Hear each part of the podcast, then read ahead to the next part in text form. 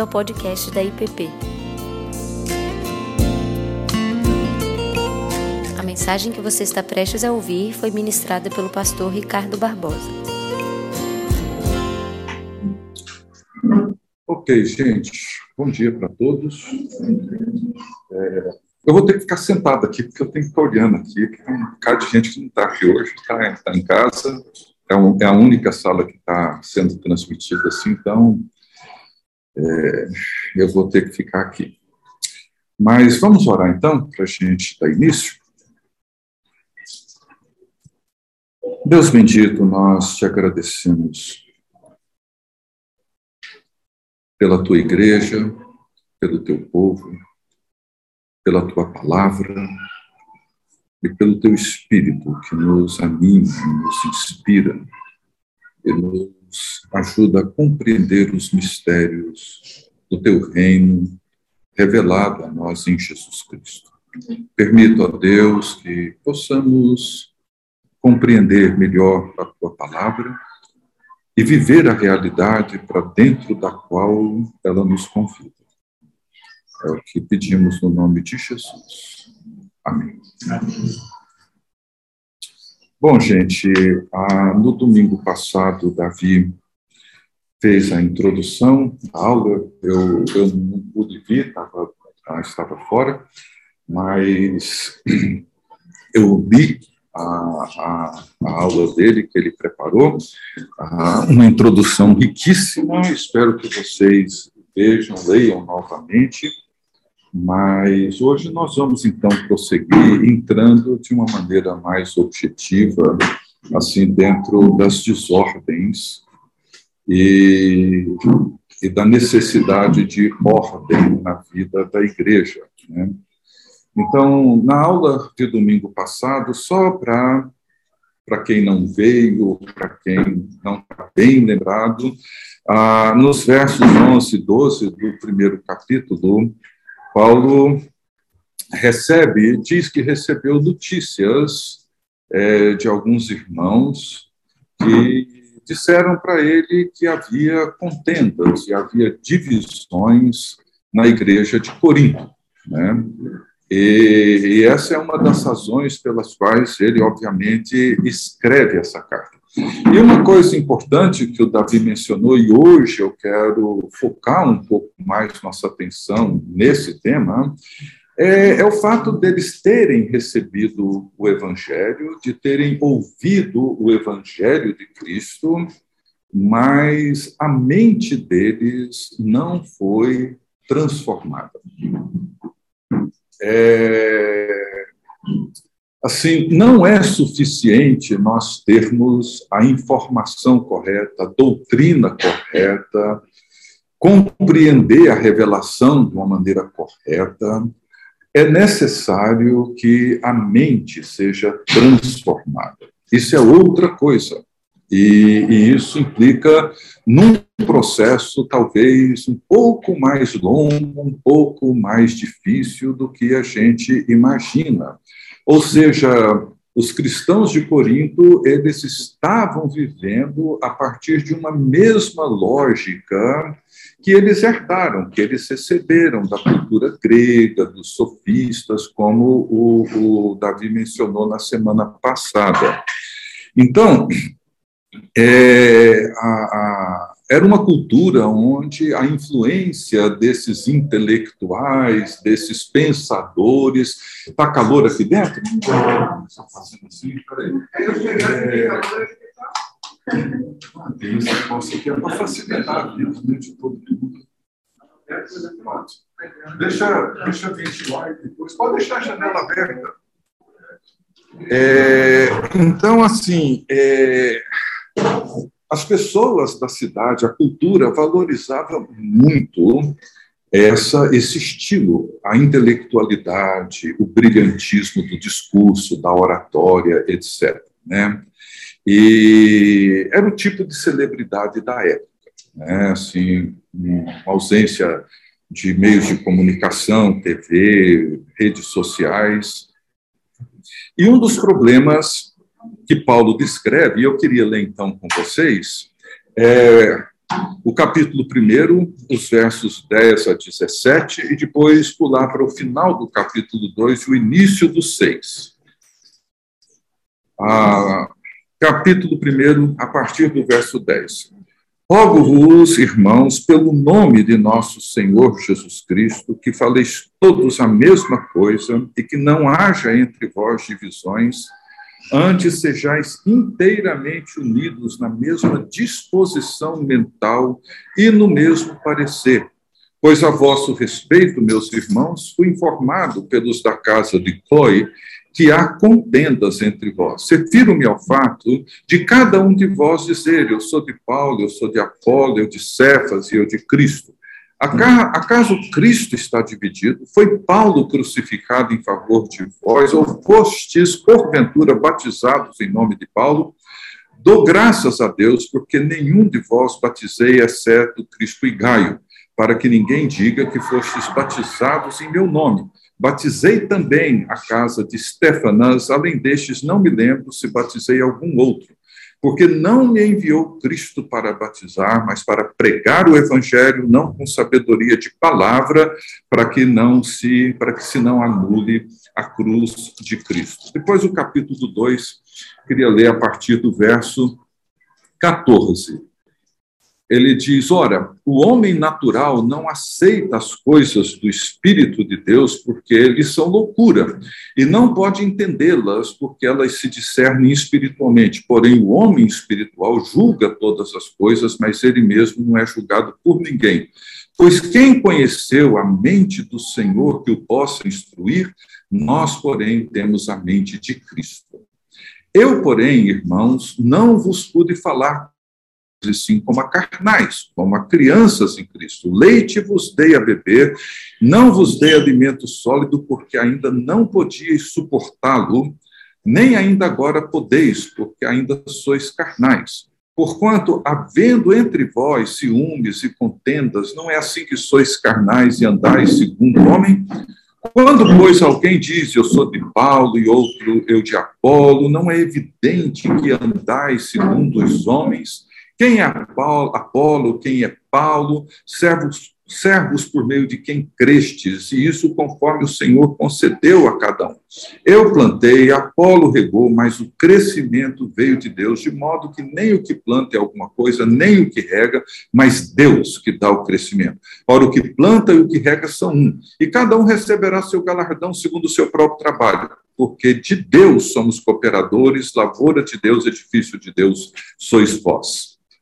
Bem, ah, como o Davi mencionou na semana passada, e a gente leu aqui agora, um dos problemas, uma das causas de divisões é que haviam preferências. Né? Apolo era um exímio orador, é, Paulo era o fundador daquela igreja, embora de um conhecimento profundo, não tinha a oratória tão competente que Apolo tinha, e por aí vai. Né? Tem Pedro, etc.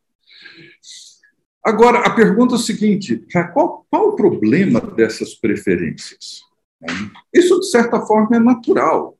É natural. Por exemplo, uma igreja que passa por um período, um processo de sucessão pastoral, sai um pastor, entra um novo, tem aquele grupo que prefere o jeito do anterior, tem aquele que prefere o jeito do novo, do recém-contratado, e por questões as mais diversas, mas de certa forma é natural que você se identifique mais com um do que com outro.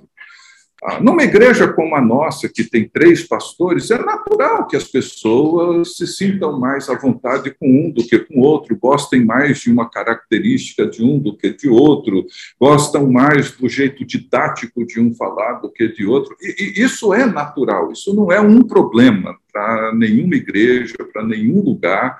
Ou seja, termos esse tipo de, de preferência, esse tipo de gosto por algumas coisas, às vezes, até nas aulas de escola dominical, a gente gosta da didática de um, da clareza com que uns explicam, melhor do que outros, etc. Isso é natural. Isso é parte da dinâmica de uma vida comunitária, ou seja, qualquer igreja passa por isso, sempre vai viver esse tipo de situação. Agora, até que ponto isso Ou em que, em que momento isso se transforma num problema? De que forma isso pode gerar um tipo de desordem na igreja? E eu listei aqui algumas para a gente pensar hoje de manhã, pensando inclusive em nós, pensando na nossa igreja, não só nos temas que dizem respeito à vida interna doméstica da igreja, mas temas também que envolvem a maneira como a nossa mente está sendo moldada. Então, o primeiro, essas coisas se transformam num problema, numa desordem, quando essas nossas preferências, as nossas escolhas comprometem a disposição mental do corpo de Cristo. Tá? É isso que Paulo fala no primeiro capítulo. Ele diz assim: que faleis a mesma coisa, que sejais inteiramente unidos na mesma disposição mental. Ele fala isso em relação à igreja de Filipos. Ele faz uma, uma exortação à igreja de Filipos para que eles pensem do mesmo jeito. Veja, isso não significa que nós seremos pessoas assim, como, agindo como se fôssemos máquinas. Mas nós precisamos entender que, eu vou voltar a falar sobre isso porque é importante, que o corpo de Cristo, a igreja de Jesus Cristo, ela se organiza, se estrutura e vive em torno de uma pessoa, que é Jesus Cristo, e um evento, que é a cruz de Cristo. Esses dois elementos precisam ser preservados a todo custo na comunhão do povo de Deus. É isso que Paulo quer dizer quando devemos falar a mesma coisa, ter a mesma disposição mental. É mais do que concordarmos com as mesmas doutrinas, é mais do que isso. Paulo, escrevendo aos Romanos, ele diz no capítulo 12: E não vos conformeis com este século, mas transformai-vos pela renovação da vossa mente uma mente renovada é uma mente que articula as verdades bíblicas de forma que elas façam sentido para a vida, de maneira que possamos viver pensando, vendo, interpretando a realidade a partir dessas verdades. É, essa semana agora eu vou terminar mais um curso no, do, do, do, sobre esse livro Pensamentos Transformados, Emoções Redimidas. E a premissa com que nós temos trabalhado é que são os pensamentos transformados que redimem sentimentos, redimem relacionamentos. E quando Paulo trabalha com essas quatro perguntas retóricas de Romanos 8, 31 em diante, que é o tema que a gente vem trabalhando nesses dias, quando ele diz assim: se Deus é por nós, quem será contra nós? Paulo não está trazendo ali um conceito, uma ideia, uma doutrina, não. Aquilo dali é a maneira como a mente de Paulo articulou a compreensão do evangelho. E ele faz ali uma afirmação que diz respeito à mente dele, ao jeito que ele passou a entender como as coisas devem funcionar.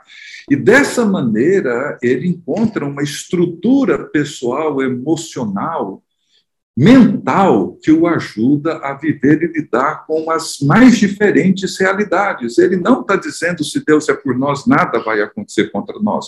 Muita coisa aconteceu contra ele prisão, açoite, é, acusações falsas, perseguições, intrigas, um monte de problemas aconteceram contra ele, como acontecem contra nós.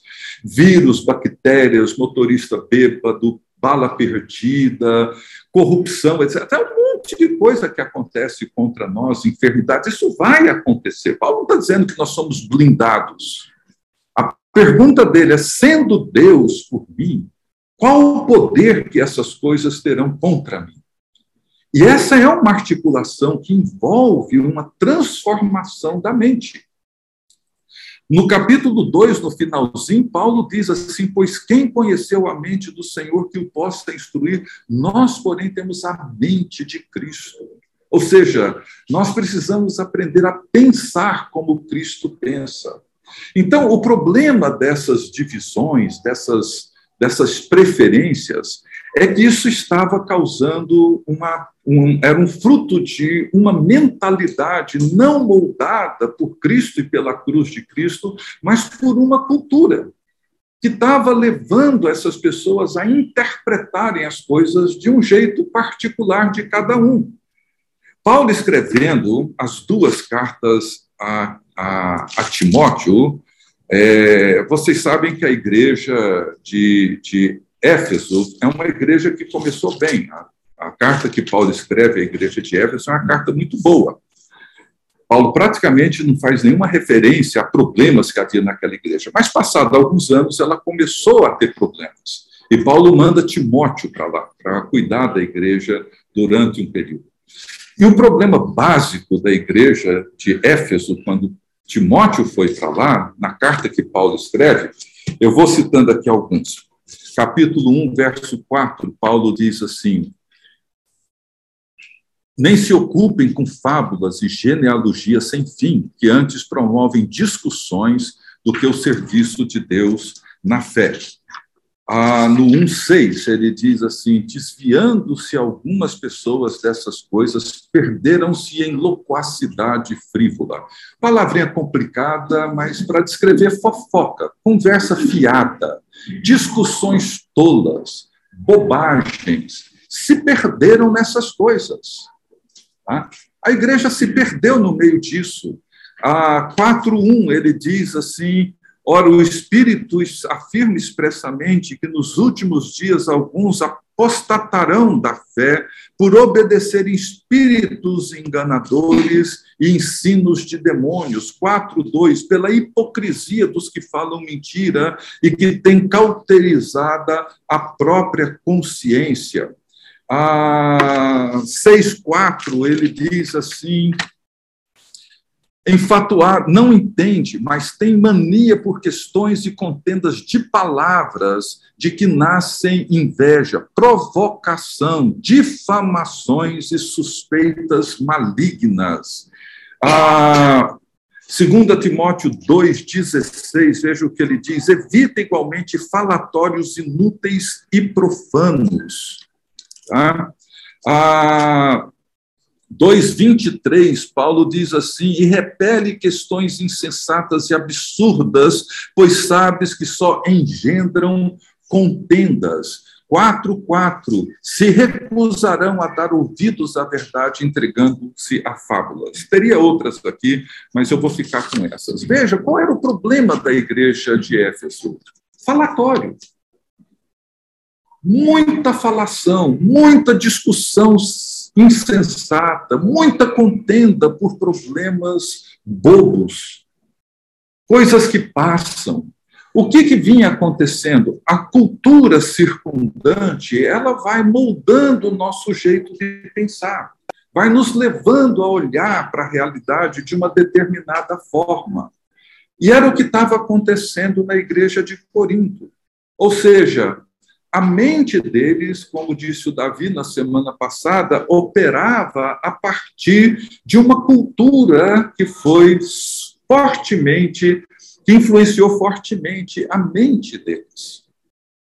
Então, ter a mente de Cristo é nós pensarmos, refletirmos, discernirmos, interpretarmos toda a realidade, sobretudo, obviamente, as Escrituras, por essa nova perspectiva. Sermos renovados pela transformação da nossa mente. Pensar a mesma coisa. Pensar a mesma coisa não é pasteurizar a consciência e o pensamento do corpo de Cristo né? a diversidade com a qual nós interpretamos e vemos, muitas vezes, a partir da mente renovada, nos ajuda a crescer. Mas quando eles começaram a dizer, eu sou de, eu sou de, eles estavam criando um certo tipo de partido, um certo tipo de preferência que exclui e, consequentemente, divide. E impede a igreja de avançar. Um segundo ponto que Paulo levanta aqui, que era uma das causas dessa desordem, ele diz assim nos versos 1 a 3 do capítulo 3, que quando que esse tipo de preferência por Paulo, Cefas, Pedro, Apolo, até por Cristo, evidencia um tipo de infantilidade. A igreja infantiliza. As pessoas tornam-se excessivamente imaturas. E, gente, assim, é, com toda sinceridade, é, assim, é, é, tão fácil a gente perceber pessoas que depois de 10, 20, 30, 40 anos vivendo a vida da fé, participando de cultos, escola dominical, retiros, lendo bons livros, etc., continuam infantis, imaturas. E Paulo diz: Olha, eu não pude trabalhar com vocês como quem trabalha com uma pessoa madura, adulta. Às vezes, a liderança de uma igreja faz quase que o trabalho de, um, de uma babá, cuidando de crianças, crianças infantilizadas, crianças imaturas, crianças que não aprenderam a discernir a realidade a partir das escrituras. Por quê? Em grande medida porque a mente é ocupada com bobagens, com inúmeras bobagens, com inúmeras bobagens culturais. Então, assim, o povo de Corinto tinha essa peculiaridade, assim, eles estavam apegados, e nós vamos falar sobre isso no domingo que vem, mas eles estavam apegados à sabedoria humana. Humana. E veja que Paulo, no final do capítulo 2, ele fala sobre a diferença da pessoa, do homem natural e do espiritual. O natural para Paulo é o ser humano como tal, né? Assim, qualquer ser, ou seja, ele não tem capacidade de discernir as coisas do espírito, é o que Paulo está dizendo. Né? A pessoa espiritual é a pessoa que tem capacidade de discernir o que Deus está fazendo. Eu, no fim de semana passado, lá em Anápolis, eu ganhei uma amiga três livros. Né? A Uni Evangélica de Anápolis vem produzindo esses livros, são biografias dos missionários que, que chegaram aqui no Centro-Oeste, tiveram uma influência grande lá e e, graças a Deus, eu tive o privilégio de conhecer a maioria deles assim vivos, né? Assim, o Eduardo, a gente no início da nossa da nossa infância, adolescência lá. E um deles que eu estou lendo agora é a história do Reverendo Archibald Tipple, né? Ah, fui colega no coral do filho dele que faleceu o ano passado, né? O Reverendo o, o Jimmy né? O o, o neto do reverendo Arquibaldi é tio da minha nora, da Isabela. E o reverendo Arquibaldi veio para o Brasil, se não me engano, em 1914, é, um homem assim de saúde bastante limitada, ficou em São Paulo durante um tempo e depois foi, foi enviado aqui para a região do Centro-Oeste, Minas, e acabou chegando aqui em Goiás. O reverendo Arquibaldi, ele tinha limitações muito grandes com a língua, com o português, assim, não se aprendia tão rápido quanto aprende hoje. E o simples fato de sair de São Paulo e ir para Goiás, ele desaprendeu tudo, porque em Goiás falava tudo diferente. Ó, oh, nós vamos encontrar depois do Capão do Brejo. Ele ficava imaginando o que era o Capão do Brejo. Então, enfim, né, teve que aprender tudo de novo. E até assim, já na fase mais da velhice dele, a dificuldade dele de falar português era muito grande. Mas ele evangelizou muita gente. Ele foi um dos que evangelizou o pessoal que foi para a Fazenda da Bandeira, aqui na cidade, hoje de Cristianópolis, onde a minha avó paterna chegou ainda criança. E evangelizou, discipulou esse povo todo. O reverendo Arquibaldi seria hoje, talvez, um tipo de pessoa que muitos de nós desprezaria. Ele não era, assim, um grande intelectual, não era um grande erudito, tinha limitações na fala e veio como um evangelista. O que ele fazia era evangelizar. Agora, o trabalho que ele fez é uma coisa simplesmente monumental. na educação, na saúde, na evangelização, plantando igrejas em toda a extensão da ferrovia que foi descendo até chegar no interior de Goiás. Mas talvez para muitos de nós ele não seria uma pessoa que valorizaríamos pelas suas limitações naturais pela maneira como a nossa cultura nos ajuda a valorizar certo tipo de pessoa. Não tem problema dizer, olha, eu prefiro ouvir uma pregação do John Stott do que do Archibald Tipo. Não tem problema isso. O problema é que quando nós menosprezamos um e supervalorizamos outro, nós criamos uma ruptura e deixamos, perdemos a capacidade de discernir o que está acontecendo. Isso nos infantiliza, nos torna imaturos. Hoje, muitos de nós temos uma imaturidade enorme para discernir o tempo que nós vivemos, discernir as circunstâncias culturais, sociais, políticas que nós vivemos. E suscitamos muitos debates e muitos conflitos em virtude da nossa imaturidade porque não conseguimos discernir espiritualmente. Eu não estou falando de discernir como um intelectual discerniria, como uma pessoa estudada, entendida do assunto, compreenderia aquele assunto. Estou dizendo discernir espiritualmente. Ser capaz de perceber o que, que Deus está fazendo como, por exemplo, Lutero compreendeu o que Deus estava fazendo na pandemia do século XVI, discernindo o que Deus estava procurando fazer, como Jeremias entendeu o que Deus estava fazendo quando levou o povo para o cativeiro. Haviam explicações políticas, militares, econômicas, sociais, haviam, mas havia muito mais do que isso. E muitos não entenderam. E muitos falsos profetas diziam para o povo no cativeiro: Olha, Deus vai tirar vocês daí logo, vocês são povo de Deus, Deus fez uma aliança, ele prometeu cuidar de vocês, fiquem tranquilos. E Jeremias precisa levantar e dizer: Gente, o negócio não vai ser assim, vai demorar. Melhor vocês casarem, construírem suas casas, plantar suas vinhas, vai dar tempo de colher várias vezes, e cuidem bem da cidade, porque não vai ser desse jeito. Vai levar tempo, muito tempo, e levou 70 anos até voltar do cativeiro. A geração que foi morreu. Então, gente, o que Paulo está dizendo aqui é que nós infantilizamos. Ele fala: olha, vocês vão ter que, eu vou ter que continuar dando leite para vocês, porque vocês não amadurecem. Porque a cultura fala mais alto do que Cristo e a cruz.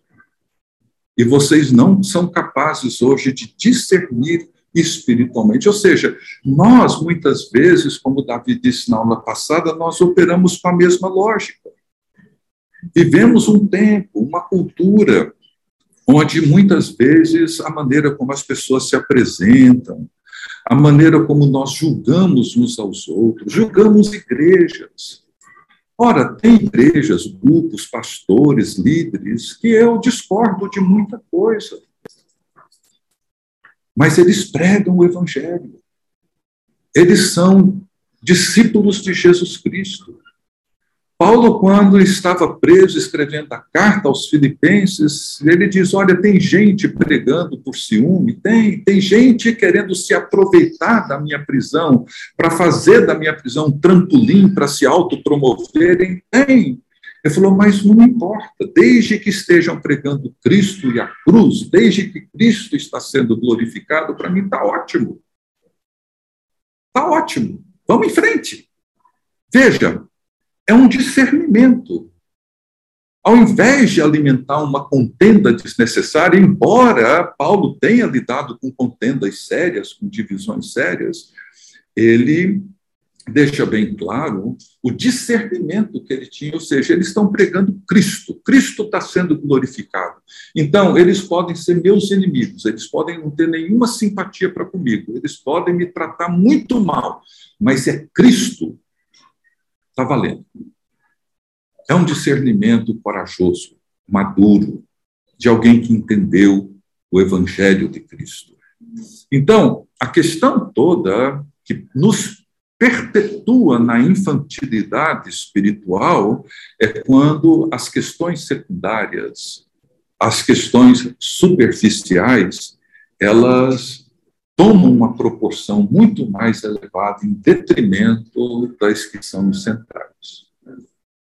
E essas coisas levam tempo, gente, levam tempo a gente vai ficando velho e a gente percebe. Eu hoje percebo assim quantas brigas eu já entrei na vida, quantas discussões insensatas.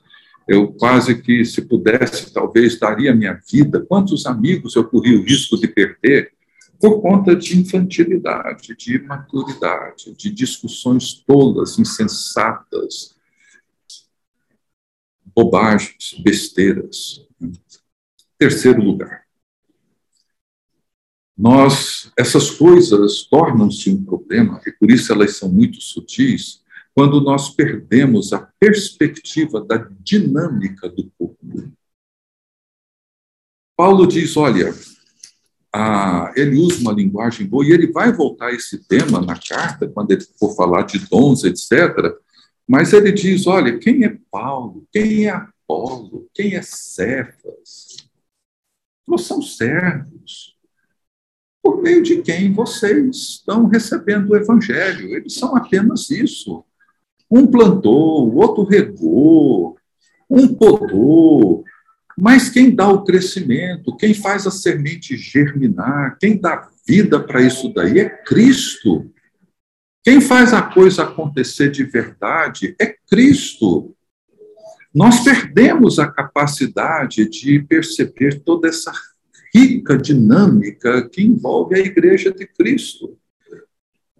Das pessoas mais simples, mais iletradas, até as pessoas mais sofisticadas, mais bem preparadas. O corpo tem uma dinâmica que onde Paulo vai dizer aqui, nós vamos falar mais sobre isso na frente, onde Deus usa coisas fracas para envergonhar coisas fortes. A nossa igreja tem esse trabalho de capelania no hospital de apoio, e durante uns 15 para 20 anos eu ia lá, a dona Regina foi durante muitos anos, e eu já comentei isso aqui na igreja, mas assim, eu comecei a ir lá sem querer ir, continuei sem querer, e fui até o final sem querer, mas fui, por pura obediência. Assim, eu estava em casa um dia, depois do almoço, aí a assistente social ligou, dizendo que tinha um paciente lá terminal de câncer e que queria um pastor. E para mim isso sempre foi muito difícil lidar com essas situações. Aí, mas eu não, eu, eu não podia dizer não, eu sou pastor, né? não podia dizer não. Então eu falei, olha, eu eu estou com um compromisso hoje à tarde, mas eu vou arrumar alguém para isso, eu não arrumar, eu vou. Pode deixar que daqui meia hora, 45 minutos, vai ter um pastor aí. E eu não tinha compromisso, eu menti, confesso. Eu poderia ter. É, mas assim, aí eu liguei para dois pastores, é, nenhum deles pôde, acho que os dois mentiram também. Mas aí eu peguei o carro e fui. Aí cheguei lá, era um senhor realmente com câncer assim, na fase final, estava com a filha dele, um senhor do Piauí, já não conseguia mais falar, mas ouvia bem, fazia gestos assim. Aí eu sentei lá, conversei um pouco com a filha, conversei com ele, li as escrituras, evangelizei, conversei com ele. Ele afirmou que desejava entregar a vida dele a Cristo, então eu orei com ele. E foi uma experiência assim fantástica. Eu sempre saí assim muito mudado, assim muito tocado e sempre cheguei muito emburrado. Mas assim, é, essa era a dinâmica lá. E ali assim eu fiquei de voltar no dia seguinte, mas naquela noite ele faleceu. E, mas ali a assistente social gostou e falou: agora você vem toda semana aqui. É um hospital muito legal para quem nunca foi, fica aqui, a, aqui na setor de, sei lá o quê, foi setor militar ali. Ele tem, ele tinha na época uma ala para crianças leucêmicas, uma ala para pacientes em fase assim terminal, sem alternativa clínica mais, né? geralmente com câncer, para para desocupar leito dos grandes hospitais das pessoas tratando, né, para ter um tratamento paliativo, com qualidade, etc.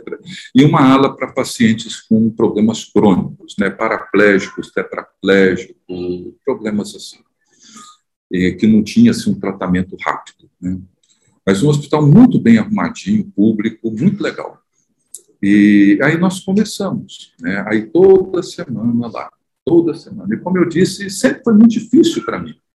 Mas assim, eu vivi ali as minhas melhores experiências pastorais, embora com toda a minha teimosia, assim, com essa dificuldade de perceber as coisas com outra mente. Eu me lembro uma vez, eu cheguei assim, sem nenhuma vontade de ir. Cheguei um pouco mais cedo, aí eu fui lá para trás, que tinha uma piscina para hidroterapia, etc., ali na ala das crianças. Sentei num banco, fiquei ali, pensando, orando. Aí chegou uma menina, uma mocinha assim, gordinha, sentou perto de mim, com uma pilha de revistinha assim, virou para mim e falou assim: Quer uma Mônica? Não, obrigado. Aí continuei quieto, aí ela virou para mim. O senhor acredita em milagre? Eu falei, é, eu acredito.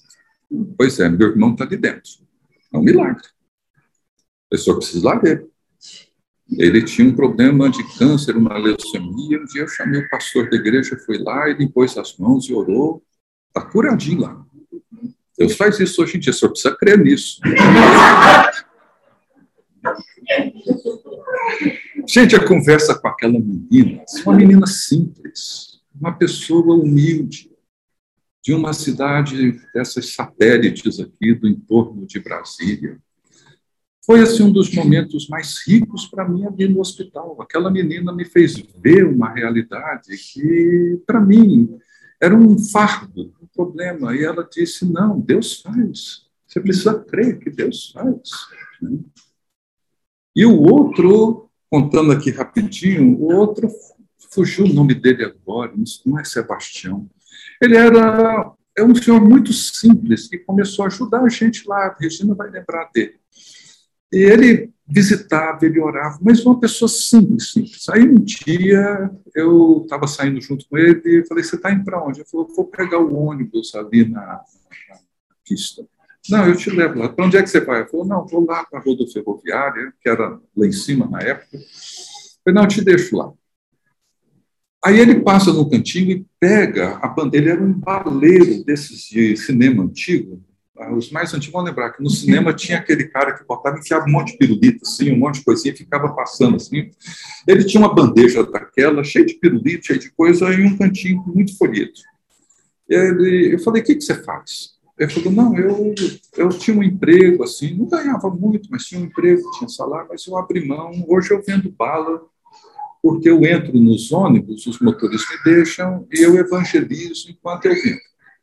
Falei, e aí? Ele falou, olha, eu tiro 20 reais por dia, mas está mais do que suficiente para eu viver. Eu escolhi um jeito que eu pudesse evangelizar em primeiro lugar. Porque é isso que, que eu gosto de fazer. E aí ele vira para mim e falou, o senhor acredita em milagre? acredita em milagre. Não foi no mesmo dia, não, mas foi bem perto. Aí ele abriu uma caixinha e falou: Olha, hoje alguém passou aqui e deixou esses folhetos para mim de presente, que é da sociedade bíblica. Eu falei: É mesmo? Ele falou: Pastor, isso é um milagre. Você sabe quanto custa isso daqui? Eu falei: Não, não sei quanto custa. Ele: 12 reais. Não é um milagre ganhar isso? Assim, as coisas espirituais se discernem espiritualmente. Elas precisam ser vistas com uma outra perspectiva. E quando nós infantilizamos, valorizamos as disputas e a nossa mente é moldada pela cultura e não por Cristo e pela cruz, o que, que acontece?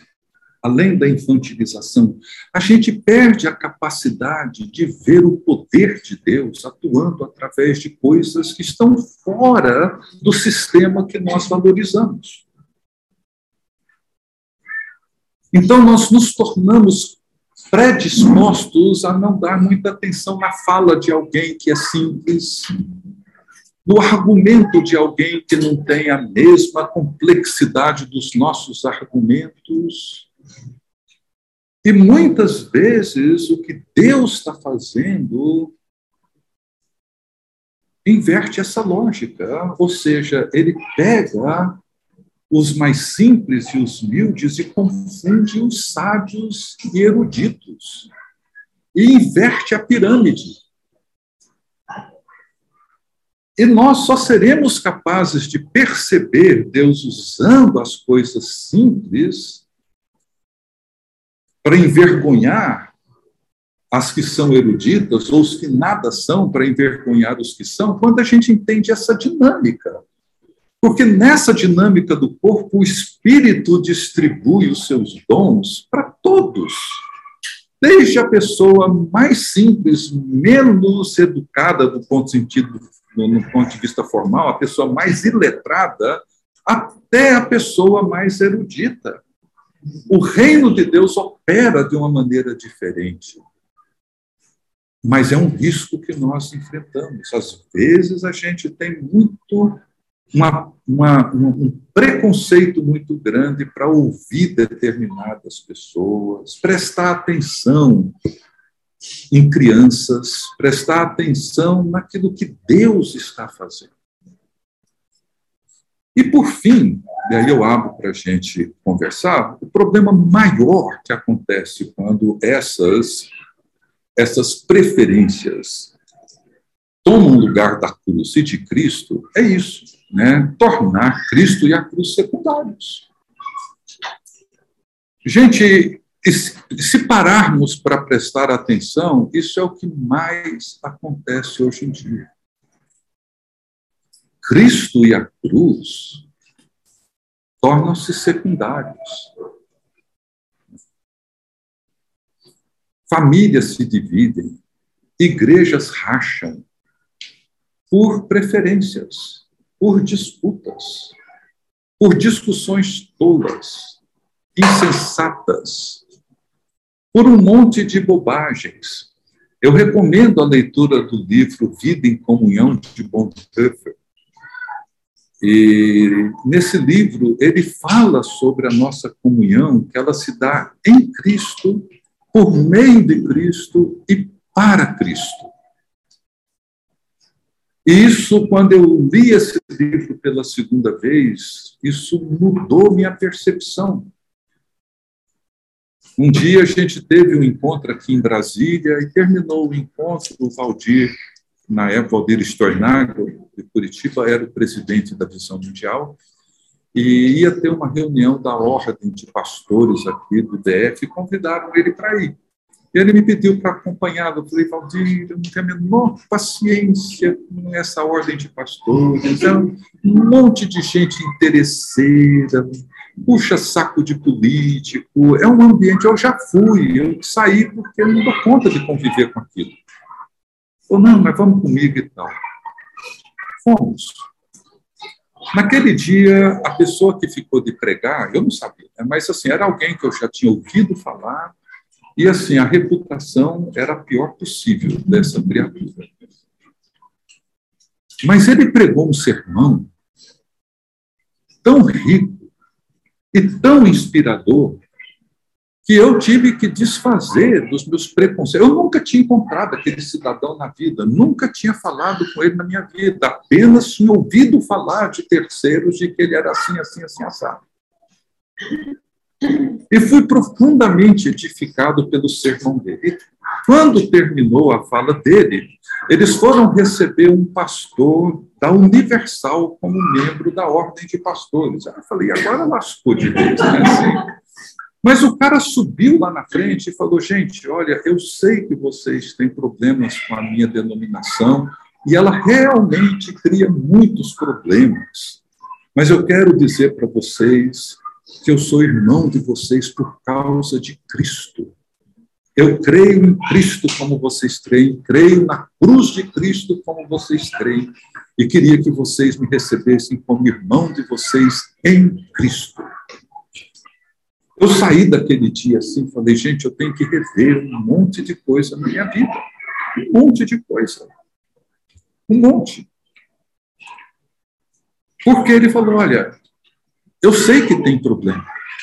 Mas, gente, podemos conversar sobre os problemas, podemos até debatê-los, podemos discordar e devemos discordar de muitas coisas. Mas no momento em que Cristo e a cruz tornam-se secundários e a minha opinião, ou a opinião daqueles que eu admiro, tornam-se prioritárias, Paulo diz: olha, foi tudo para o brejo. Eu vou ter que ensinar vocês a tomar mamadeira de novo, porque vocês não entenderam nada. Vocês continuam agindo como homens naturais, ou seja, como qualquer pessoa que não conhece a Cristo. Porque o espiritual julga todas as coisas, porque ele discerne essas coisas espiritualmente. Mas eu não pude dar para vocês um alimento mais sólido, porque vocês são carnais, vocês são crianças em Cristo. Porque se há entre vocês esse tipo de contenda, esse tipo de divisão, vocês são infantis e andam segundo a cultura determina que vocês devem andar, não segundo Cristo. E isso desqualifica a igreja de Cristo. Então, gente, o que eu queria dizer é que essas coisas elas têm assim uma uma dimensão assim bastante sutil.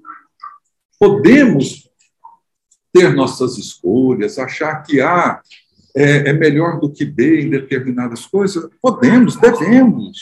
É claro que alguém toca melhor do que outro, um determinado instrumento. É claro que alguém é mais didático, explica melhor uma coisa do que outro. Isso não é problema. Mas quando um é olhado em detrimento do outro, e quando Cristo e a cruz tornam-se secundários e as minhas preferências, ou seja, eu olho aqui para a igreja e não estou preocupado com o irmãozinho, a irmãzinha recém-chegado, recém-convertido, que precisa de se alimentar espiritualmente, porque eu espero que quem vai me servir ali no púlpito me ofereça um bom banquete. Não a comida necessária para aquela pessoa mais novinha, na fé, poder se alimentar e crescer. E se ele não atende a minha expectativa, eu então critico. Eu não penso no corpo, eu não penso na comunidade. Eu não penso nas crianças. Já teve várias pessoas aqui na igreja que, a hora que as crianças apareciam para alguma coisa, saíam, porque não tinham. Assim, a igreja, criança, não deveria estar aqui dentro. Isso aqui é um lugar de gente adulta, intelectual, etc. Isso já aconteceu. Mas é o corpo elas fazem parte dele. Ai de nós se uma delas vier a perecer por causa do mau exemplo nosso. Então, gente, Cristo e a cruz. Enquanto isso for o centro e a base, a gente pode discutir, debater, criticar, não tem problema nenhum. Mas quando a gente inverte isso, esqueça. Pode falar, Isaías.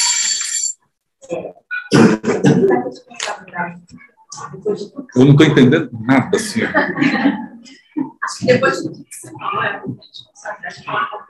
Não, não é.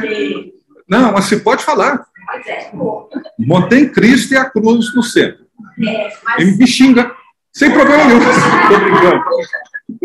Mas só assim, com relação ao último exemplo que você deu, a pastora universal, Aí eu me lembrei de uma da vida, né? Primeiro cinco anos. E é só isso que eu quero falar e que Mas agora os escrevos que não vos associeis com alguém que dizendo sim não foi impuro, ou idólatra, ou maldizente, ou bebedor, ou roubador, ou com esse, com esse tal nem ainda com uhum, uhum, uhum. Só que tem que sempre falar essas coisas. Não, nós vamos chegar aí, mas eu adianto assim, veja, é Cristo e a cruz. O que esse cara disse é assim: eu creio em Cristo e creio na cruz. É meu irmão. Agora, a partir do momento que uma pessoa se desqualifica como um cristão, porque Cristo e a cruz deixa de ser a pessoa e o evento central, e as outras coisas é que se tornam pessoas avarentas que fazem do dinheiro o seu Deus, pessoas, enfim, pessoas que negam Cristo e a cruz, são essas pessoas a que Paulo se refere. Não são pessoas crentes.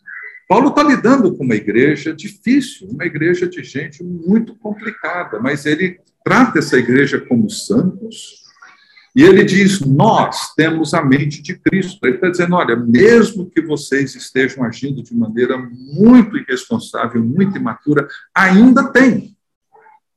Só que vocês precisam parar com essas intrigas para essa mente ser transformada e crescer.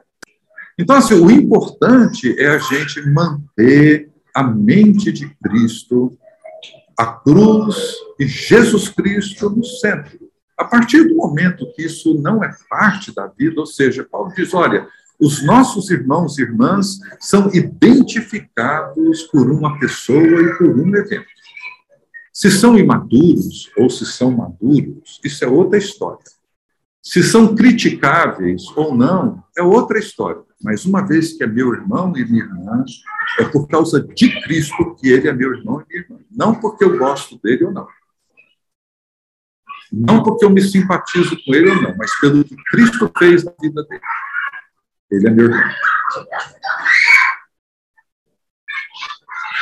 Gente, Desculpa ter avançado, não ter dado tanto tempo a pergunta. Gente, para quem está ouvindo aqui, a pergunta da Heloíse foi sobre o texto de Coríntios, mais na frente, quando Paulo diz para a gente não se associar com quem é impura, avarento, etc, etc, como que ficaria dentro do contexto da aula de hoje. Tá? A resposta foi sobre isso.